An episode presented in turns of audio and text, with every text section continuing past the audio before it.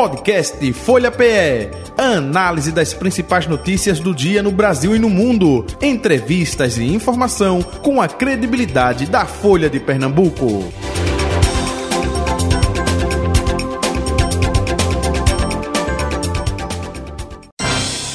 Folha Política. Nosso convidado é o deputado federal Augusto Coutinho, republicanos, com a gente a partir de agora na bancada da Folha FM. Deputado, muito bom dia, prazer revê-lo, seja bem-vindo.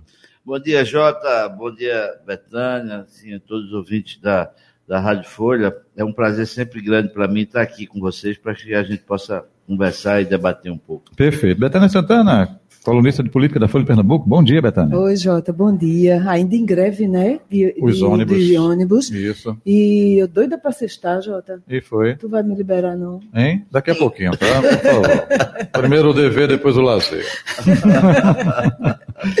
o, o deputado, até aproveitando, é, greve de ônibus, o metrô também teve por 48 horas agora, já teve por 24 a semana passada.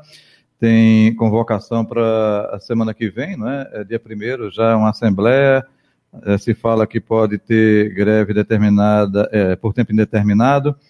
E o senhor está é, encabeçando aí um encontro com os deputados da bancada aqui de Pernambuco para tratar essa questão aí do metrô, né? Isso. O que a gente pode passar para o nosso ouvinte, o nosso internauta e a partir de agora o nosso espectador no youtube.com.br Folha de Pernambuco e também no Facebook arroba Rádio Folha PS sobre o assunto, hein?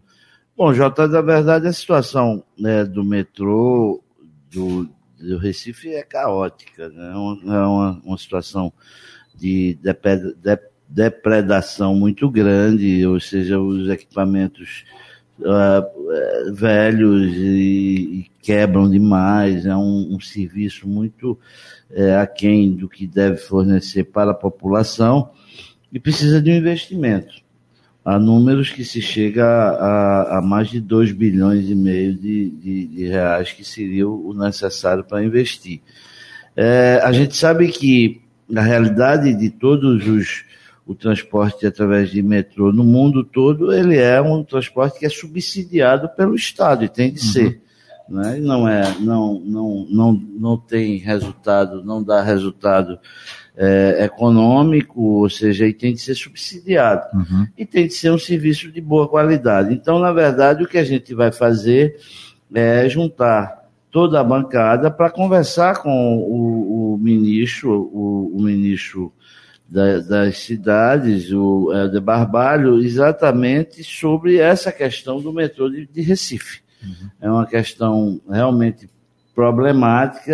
É, a gente vê que a paralisação teve aí também um cunho político da questão de se vai privatizar ou não vai privatizar Uhum. não é? Mas, é, na verdade, a gente precisa pensar a questão estrutural, a questão de funcionalidade, de funcionamento.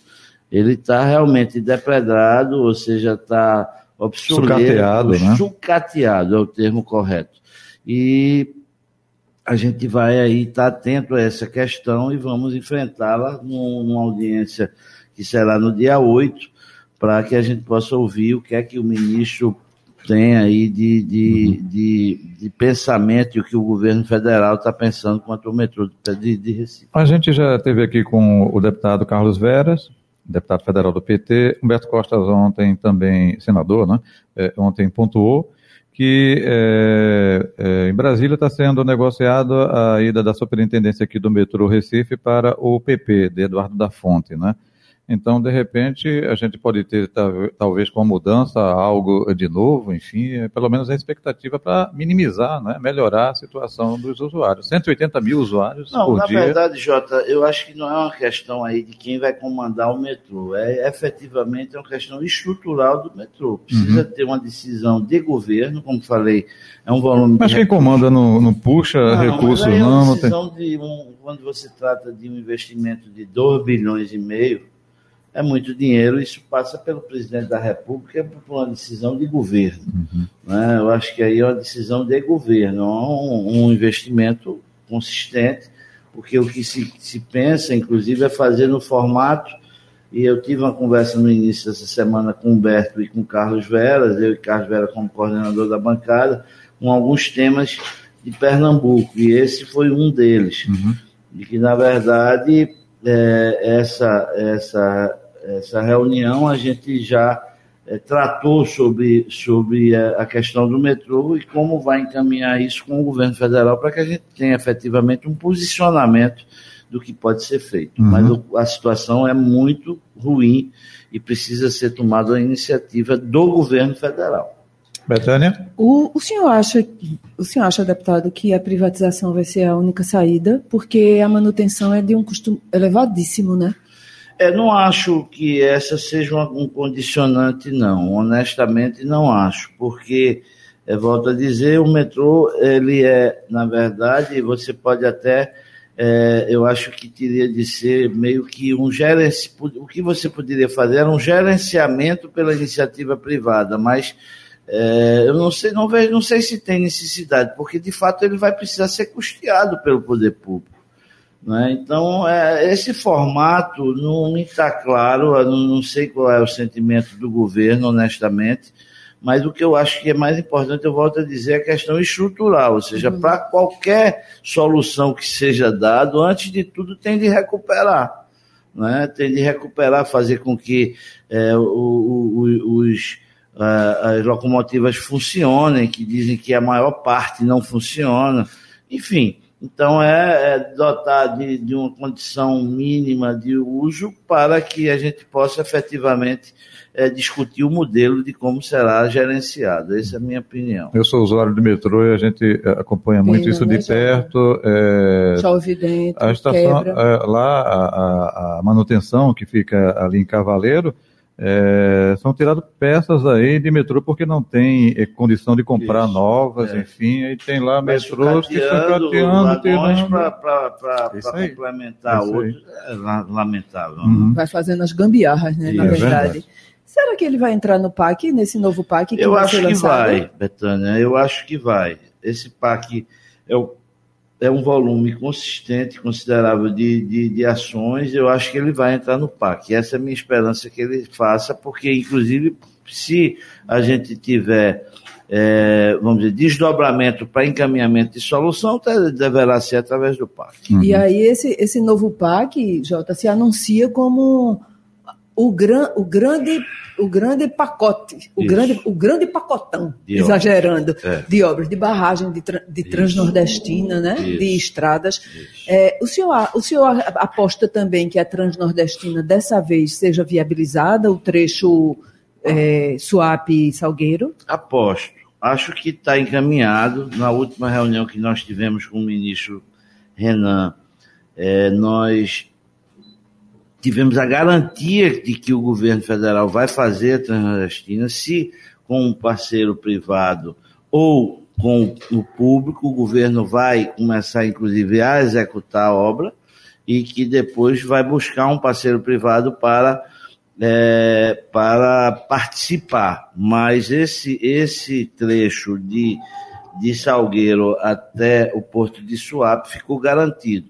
E a gente está provocando e aí foi fruto, inclusive, dessa reunião que nós tivemos na segunda-feira com eu, Humberto e, e Carlos Veras, uma, uma, uma solicitação de audiência ao presidente Lula, presidente da República, com a bancada de Pernambuco, para tratar especificamente sobre a questão da Transnordestina, uhum. para que a gente possa ouvir do presidente da República o que o ministro falou. É, em nome do presidente. Mas é importante para nós da bancada que a gente pudesse ouvir do presidente Lula é, exatamente o que ele tem dito, ou seja, e muitas vezes se indignado é, com a questão da transnordestina, mas que o governo vai executar e é importante para que a gente ouvisse de sua, de, de, da, da, da, sua voz é, essa, essa, esse posicionamento claro do governo. Mas eu tô, eu acho que vai sair, acho que está consolidada. É, o trecho de PECEM o, o, nosso trecho de swap é mais barato do que o de PECEM, é mais curto do que o de PECEM, já tem 48% pronto, enquanto o PECEM tem 18%. Ou seja, então é, a questão toda, todos os, os, os, os vamos dizer, os, os, os as ações anteriores que precisavam ser tomadas foi tomada pelo governo Paulo Câmara foi inclusive conversado com uma empresa privada que diz e demonstra ter interesse de aportar recursos para consolidar o trecho. Então, eu acho que, que, que é, eu estou muito confiante de que é, a Transnordestina vai ser consolidada. O, o, ministro sempre, o Renan, tanto o ministro Renan, que é dos transportes, quanto o de cidades, que é o Jader, né? Jader Filho. É isso. É, é, eles sempre garantem toda, em todas as reuniões que vocês já fizeram, em todas as articulações e tal. Por que essa necessidade, então, de ouvir do presidente, deputado? Só para deixar bem amarradinho. É, cocada de coco do coqueiro, não é? Então, eu acho que para nós, pernambucanos, eu acho que é importante a gente ouvir do presidente essa afirmativa. Eu acho que é um posicionamento e demonstra a ele a importância de que é para os 28 parlamentares pernambucanos, os 25 deputados federais e os, os três senadores, que a gente está unido, independente de questão partidária e política, nessa questão para Pernambuco. O, o senhor também vê. Esse ponto foi colocar a Transnordestina é uma das prioridades das prioridades nesse PAC, mas existem outros assuntos tão importantes quanto barragens, por exemplo estradas, por exemplo. Todo mundo tem cobrado. A bancada também está articulada nesse sentido ou vai priorizar mesmo Não, a nós estamos, tem, é, na verdade, temos temas que são mais, é, é, eu diria, estratégicos. O, o, metrô é um tema, a Transnordestina é outro tema, a, a questão da, da escola de sargentos do Exército é outro tema, a questão da Hemobras é outro tema. Senador Humberto, inclusive, nos levantou uma preocupação da questão da Hemobras com o desdobramento do plasma uhum, e, e, uhum. e, tal, que é uma coisa que a gente precisa ficar atento para que a gente ah, não seja subtraído força da Hemobras e daí é, é, a estrutura da Hemobras que está em Goiânia ela seja desmobilizada. Então, a questão do, do, do é, do, do, nosso polo automotivo é outro tema importante que a gente está tratando agora na reforma tributária. Então, são temas, esses temas sim. A questão de estradas é importante. Houve por parte do ministro também, Betânia, um compromisso de, é, primeiro, iria terminar a BR-104. Para o nosso ouvinte, a 104 é que liga é, Caruaru a Santa Cruz do Capibaribe. É bem no polo, Quem né? trabalha naquela área sabe que está um caos. Ou seja, quando você tem, como foi perto de São João, que é um comércio mais é, pujante naquela região, é um caos. Ou seja, você sair de Toritama para Santa Cruz ou de Caruaru para Santa Cruz é um caos. O trânsito que está lá, ou seja, então precisa ser resolvido. É uma obra de 100 milhões. O, o, o ministro disse que já tinha 50 milhões do governo federal para aportar. Chama a, chamou a governadora Raquel para que ela aportasse o complemento dessa obra, ou seja, mais 50 milhões, e é o próprio governo do estado executasse, já que detém uma licitação sobre a questão. Outra obra importante que, na, na ocasião, o ministro disse que o, o presidente poderia vir dar a ordem de serviço e não deu, porque já teve é, já o, o, festival de inverno, que a ideia do presidente Lula era dar a.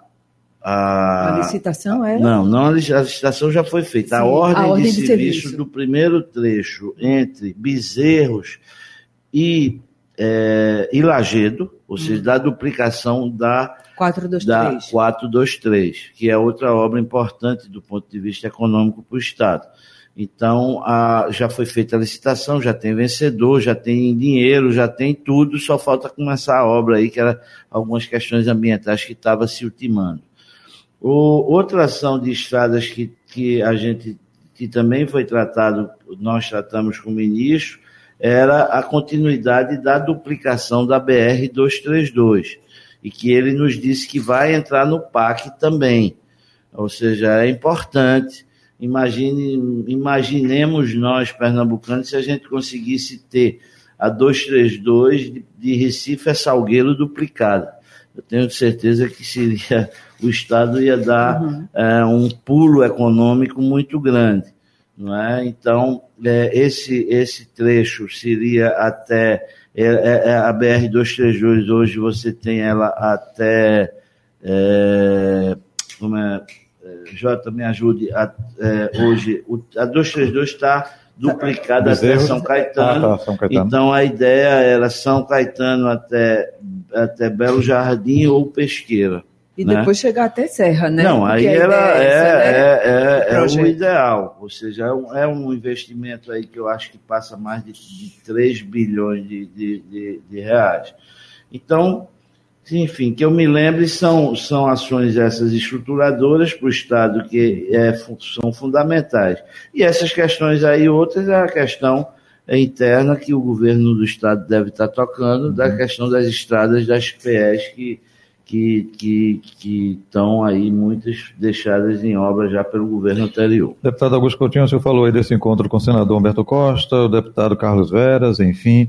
É, é um projeto seu incluir também a discussão de prédios caixão é, no projeto, no projeto não, no programa Minha Casa Minha Vida, é isso? Não, na verdade, Jota, isso foi uma, eu tive essa semana, é, nós estamos de recesso, eu passei essa semana em Recife, uhum. e fui ao ITEP, eu venho acompanhando essa questão desse pandemônio aí da, do, do, do, problema dos prédios caixões. Eu sou autor de uma lei, já é, em 2003, me parece, 2006, em 2006, é, a, é, a, ajuda dos universitários. em 2006, eu, eu sou autor de uma lei que é a lei das manutenções prediais. Mais ou menos, é, eu sou engenheiro civil, uhum e como sei, estudei que é, o, o, o, concreto ele precisa de manutenção. É como o ser humano, como o ferro, qualquer como coisa, né? o alumínio, como qualquer coisa precisa de manutenção. Então, muitas vezes as pessoas esquecem disso e não têm manutenção. Então, nós fizemos uma lei para criar a cultura da manutenção. Essa lei foi aprovada na Assembleia e ela tramita na Câmara Federal. Agora, com essa lei, certamente a gente teria é, uma redução enorme de muitos problemas desses que nós temos.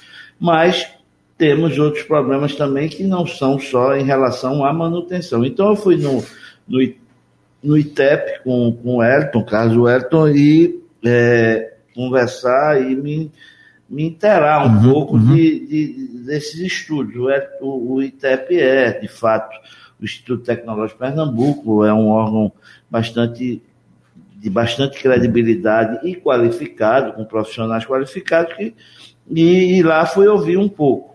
E dessa reunião saiu uma, uma ideia. Ele diz que, e eu fiquei, eu fiquei assustado, ele diz que tem hoje mais, hoje, você tem os problemas hoje de, de prédios que já estão, vamos dizer, Condenados. É, já estão condenados, uhum. a princípio uhum. condenados, mas você tem ainda 2.500 na conta do ITEP de prédios que vão vir a ser condenados. Que não tem essa manutenção que você falou agora há pouco. Não, né? que não tem, então. não tem a manutenção, não tem, vai, vai ter problema futuro de ser condenado. É importante dizer que também por trás disso, e eu já tive conhecimento, tem uma máfia aí de, de escritórios de advocacia também querendo condenar prédios antes de, de fato de, de necessariamente eles deverem ser é, é, eles é, serem condenados. ter de ser condenados. Né? Existem escritórios que muitas vezes aí já é para ter é, é para ir em cima das seguradoras e, e, e ter o benefício financeiro de, de, é, dessa briga.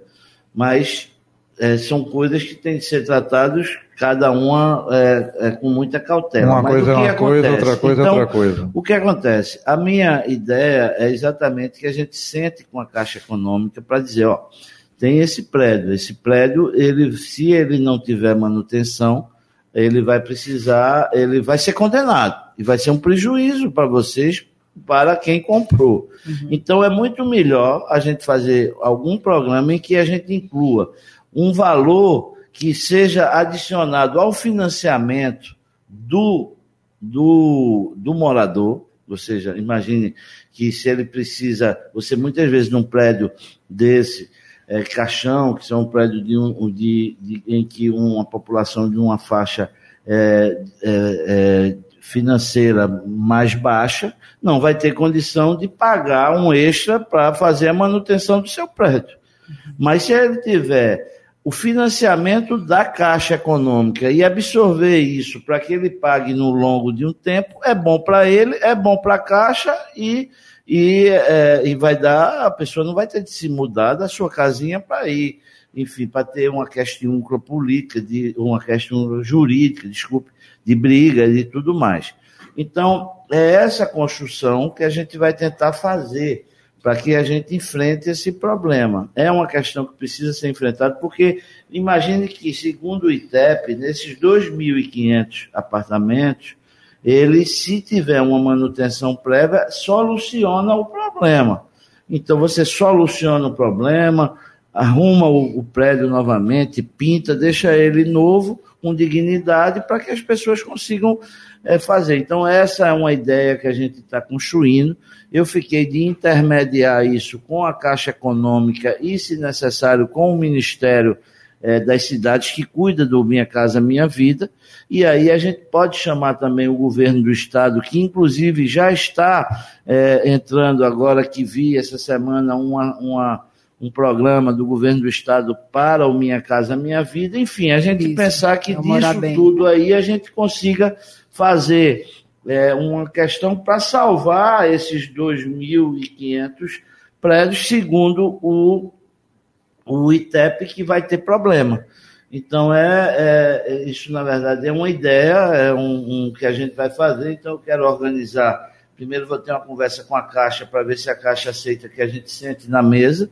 Depois que a gente sentar, chamar as prefeituras, de, que praticamente são três cidades, quatro cidades: Recife, Olinda, Jaboatão e Paulista.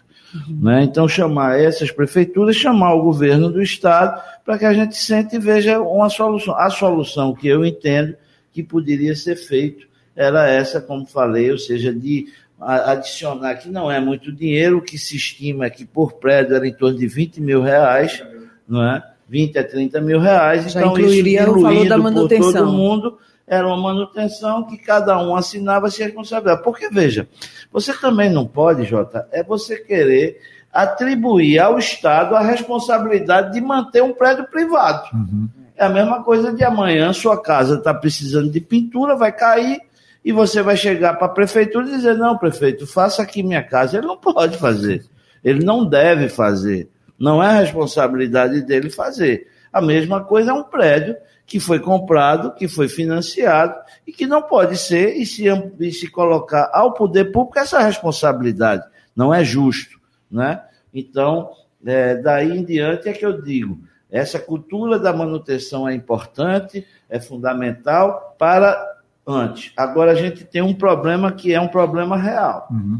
né? Um problema real que já existe. Ou seja, hoje, e você vê aí, lamentavelmente, devido a, a, a a situação financeira das pessoas, de não ter onde morar, você tem um prédio que né? já é interditado, que já foi interditado, e que as pessoas votam, sabem que pode cair, mas por uma questão de necessidade vão morar lá.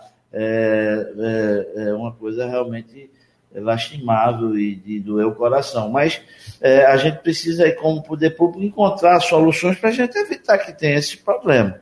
Uhum. Né? Então, essa é uma questão que a gente está tentando construir, e aí não é uma questão, é uma questão minha, mais como engenheiro e como autor da, da lei das manutenções. Certo. O deputado, é, o senhor também, além de engenheiro, é, é integrante do Republicanos. Sou. Né? E, e como é que é, está a situação do Republicanos? Vai pegar esse ministério de verdade? Qual, qual é a articulação que o partido está fazendo? Ou até aproveitando, qual é a engenharia? Né? Qual é a engenharia? É. Não, veja, na verdade, eu acho que. Boa, Jota. É, é, eu acho que sim. E eu acho que deve. Eu tenho defendido isso. Porque, primeiro, é, eu acho que, que a gente precisa, o governo vai precisar de, de, ter governabilidade. Isso é uma coisa completamente legítima e natural. Às vezes as pessoas querem desqualificar a questão política de, de do governo fazer acenos para partidos políticos e trazer para a base como uma coisa de compra, de, de venda ou de qualquer coisa, e que não é. Isso é da democracia. A eleição ela tem dois turnos exatamente por isso. Uhum. Você no primeiro turno vai com a sua ideologia e o seu posicionamento, e depois, se você tiver credenciado, você tem de abrir o, a, a, discussão com outros partidos, com outras ideologias, para tentar construir a governabilidade. Isso eu acho que é muito bom para a democracia. Então, a gente sabe que o governo tem fragilidades, né, do ponto de vista de base política. Isso é bom, é ótimo que seja assim, porque ele tem de sentar e negociar com outros partidos, de negociar com outras ideologias negociar com outros pensamentos. Essa é a democracia. E o então, republicano está o republicano merecendo... dentro. O republicano, na verdade, tem 41 deputados. Desses 41 deputados, você tem é, talvez 10 deputados que são bolsonaristas raiz, que você pode dizer ideológico, e que você tem de respeitar. E são é, principalmente do sul do país. A gente aqui, inclusive o republicano, com autorização do presidente Marco Pereira, nós votamos no, na Frente Popular, com Danilo Cabral e o presidente Lula. Isso foi claro, não foi escondido, não foi nada.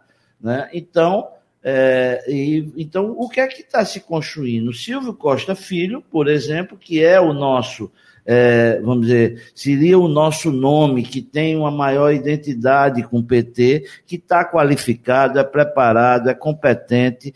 Então, ele é, era a pessoa que efetivamente pode sim participar. E é óbvio que o partido não vai, Marco Pereira já disse, certo, com, com, com correção, isso dizendo, ó, nós não vamos, não vamos aderir à base, ao governo Lula. Nós temos, o partido tem em São Paulo um governador que é do republicano, que foi, foi eleito contra o, o candidato do PT. Mas não tem nenhuma dificuldade de, se o presidente Lula, dentro do republicano, identificar um deputado que tenha uma identidade que o chame para fazer parte, que, que, que ele possa, possa fazer. Eu vejo isso com maior naturalidade, torço para que aconteça, porque Pernambuco ficaria mais forte. Conheço o Silvio Costa e sei das suas qualidades é, é, e, e, dos sentimentos pernambucanos que tem para trazer mais coisas para o nosso Estado. Portanto, é, eu espero e estou torcendo que dê certo. E o partido tem votado no, com o governo em algumas Temos. Pautas, né? É, o que eu tenho, Betânia, dito é que, é, já disse várias vezes, é que é o seguinte, se o governo cometeu o erro de puxar a agenda do PT e misturar com a agenda do governo, ele vai ter derrotas, como teve, por exemplo, em algumas matérias do cunho ideológico. Como é que eu, por exemplo, que votei a favor da reforma tributária, que votei a favor do marco, é, do, do marco é... Do temporal? Não, não. O, o do saneamento. O, o saneamento, saneamento, né?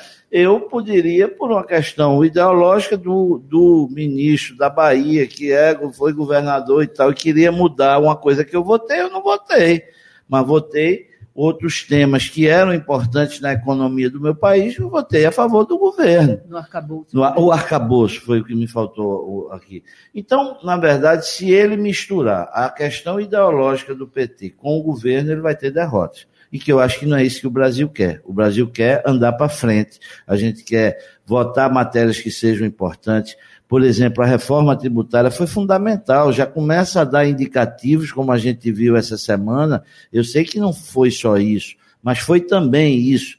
Foi também que eu acho que, inclusive, o gerenciamento econômico do país está muito bem formatado pelo ministro Haddad, e acho que a gente tem dado é, demonstrações de que está querendo ajustar o nosso país, tá? Então, a gente já começa a ter indicativos, como teve essa semana, que melhorou o ranking do país uhum. é, mundialmente. Então, eu acho que é, esses temas eu não vejo nenhuma dificuldade se o governo não misturar temas de cunho político ou de cunho ideológico com o, com o que interessa ao governo. Eu acho que o que ficou para ajustar agora no Senado em relação à reforma tributária é o polo automotivo, né? Que, ficou, é, que perdeu tem, por um é, voto. Lamentavelmente perdemos por um voto. É um assunto muito importante. Eu tratei desse assunto segunda-feira com o senador Humberto Costa, só para que o nosso, o nosso ouvinte, Jota, nesse uhum, finalzinho uhum. de tempo. Fique à vontade, fique tá, à vontade. Fique à vontade. É, é, o, o, nosso ouvinte. Hoje, o nosso polo automotivo, ele gera 17 mil empregos diretos e indiretos em Pernambuco. Ele tem uma previsão de investimento de 5 bilhões de reais até 2032. Então, a gente tem esse polo, que é hoje uma empresa Jeep, principalmente, que tem é, hoje a, a, a, melhor fábrica da Jeep no mundo, tá, tá em Goiânia, em Pernambuco, que é hoje, com essa fábrica, é gerenciada por uma, uma garota pernambucana que foi forjada no início da, da, da construção da fábrica, né? e que, na verdade, é, é importante ter uma previsão de, de investimento de 5 bilhões. Hoje, Jota, para você ter uma ideia, nesse Brasil continental que a gente tem e pobre, uhum. que nós estamos na região mais pobre do Brasil, lamentavelmente, que é o Nordeste. Mas a gente vê que é o seguinte: 50% hoje dos benefícios fiscal do Brasil está em São Paulo. Como é que você pode dar benefício fiscal para o rico? Você tem que dar benefício fiscal para o pobre. Não é para o rico, não. O rico não tem que ter benefício fiscal. Então você vai dar benefício para uma empresa ficar em São Paulo? Não, você tem de estar uma empresa, dar benefício para ela vir para Pernambuco, para ela ir para Bahia, para ela ir para o Ceará, para ela ir, é, é, ela ir para o norte do, do, do de país. Minas Gerais. Né? Você e tem ainda... de dar benefício fiscal para quem precisa. E ainda mais numa região que é a região da mata, né? então, o que é que ali, né? aconteceu? Né? Nós conseguimos, nós conseguimos, eu é, a bancada toda, mas né, no primeiro momento, eu e o deputado Silvio Costa Filho, a gente foi ao ministro para dizer, ó, ministro, a gente precisa e Pernambuco só vota a reforma se a gente não nos tirar o, o polo automotivo. E o ministro reagiu, porque o, o Bernardo Api reagiu, a gente foi ao Bernardo Api, endureceu a questão, ele aceitou, incorporou no texto. E foi incorporado no texto que foi aprovado. Depois, por uma movimentação das montadoras do sul do país, eles foram e fizeram um destaque supressivo. Nós tínhamos de botar 308 votos, não botamos, botamos 307, lamentavelmente. Né? É, é, fiquei muito entristecido, enfim, mas aconteceu. O que é que acontece agora? Agora a gente tem de reformular isso no Senado, tentar reformular. Então, nós tivemos uma reunião com o senador Alberto Costa, vamos reunir o senador Fernando Dueri com a senadora Tereza Leitão, para que a gente mobilize Pernambuco, mobilize o Nordeste, porque isso é fundamental. Isso, na verdade, isso atende Pernambuco, Bahia, que tem a montadora agora. É, está é, me fugindo o nome, que é a que vai fazer carro elétrico, que está é assumindo. É, é, essa montadora e a do Centro-Oeste, que é a da Hyundai, me parece, uhum da, da Hyundai no, no, em Goiás. Então, isso atende, ou seja, esse polo automotivo atende esses três, esses três estados, que são estados é, pobres e que precisam ter atenção do governo. Então, nós estamos lutando por isso, porque é impactante e é importante para nós, para Pernambuco. A gente tem de ver, e eu me orgulho muito de ter a fábrica da Fiat aqui no nosso estado mas que hoje a gente sabe que a fábrica da Fiat não é só de Pernambuco, ela tem toda a Paraíba, né? Aliás, as pessoas que trabalham, os executivos, moram muito mais em João Pessoa do que em Recife. Fica mais pertinho, né? Enfim, mas essas são, são ações estratégicas que a gente tem estado atento, trabalhado para Pernambuco, porque a gente precisa, o nosso estado é pobre e a gente está lá, primeiro, para trabalhar para o Pernambuco, segundo para o Pernambuco e terceiro para o Pernambuco. Então, é isso que a gente tem, é esse sentimento, naturalmente, trabalhando para o Pernambuco, a gente também trabalha pelo Brasil. Deputado Augusto Coutinho, muito obrigado pela sua vinda e participação aqui com a gente, né? ainda no recesso para a semana da de volta, né? É, os trabalhos aí, segunda-feira, enfim. Saúde e paz, um abraço, até o próximo encontro, hein? Obrigado. Obrigado, Jota. Obrigado, Betânia, todos os ouvintes da, da Rádio Folha. Para mim sempre é um prazer muito grande. Muito obrigado. Betânia, um abraço, bom fim de semana, bom né? Bom fim de semana, Jota. Estou de folga, semana. Valeu, tudo de bom, hein? Valeu. Você também, Jota. Final do Folha Política, gente. Folha Política. Folha Política. Podcast Folha PE. Análise das principais notícias do dia no Brasil e no mundo. Entrevistas e informação com a credibilidade da Folha de Pernambuco.